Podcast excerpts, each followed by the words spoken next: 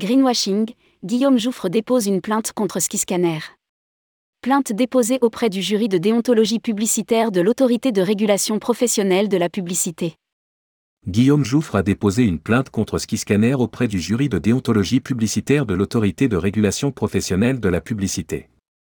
Il dénonce le greenwashing du site qui met en avant quel que soit le vol sélectionné, un choix éco-responsable. Rédigé par Céline Imri le vendredi 21 octobre 2022.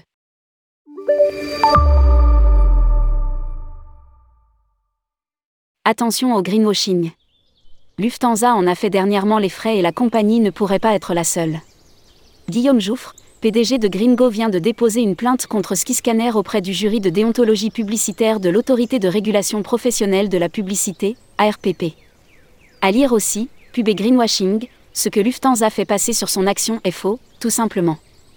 Je me suis inspiré de l'action de Maxime Van de Merchen, fondateur de Give Action qui lui aussi a porté plainte auprès du jury d'éthique publicitaire contre la Lufthansa. Il avait d'ailleurs obtenu gain de cause. La différence c'est que lui s'attaquer à une publicité, moi c'est davantage aux informations délivrées sur le site en matière d'émissions carbone. Nous explique Tétil.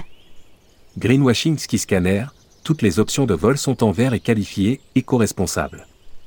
Guillaume Jouffre s'est rendu sur Skiscanner afin d'organiser un déplacement professionnel entre Nantes et Paris.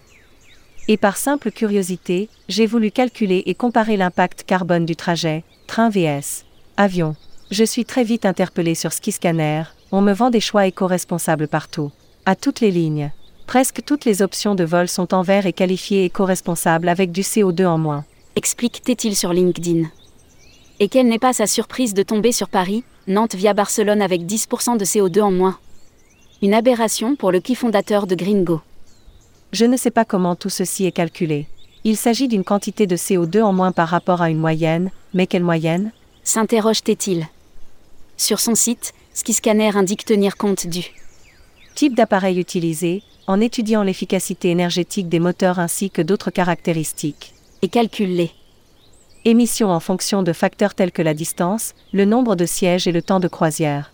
Le site précise que la plupart des émissions étant produites au décollage et à l'atterrissage, les vols directs sont souvent les plus écologiques. Avant d'ajouter, nous marquons d'un label les vols qui émettent moins que la quantité moyenne de CO.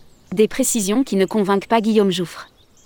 Greenwashing, incroyable qu'on ait encore le droit de faire ça en 2022. Pour comparer ce qui est comparable, ce dernier s'est rendu sur le site de l'ADEME. Verdict pour un aller simple.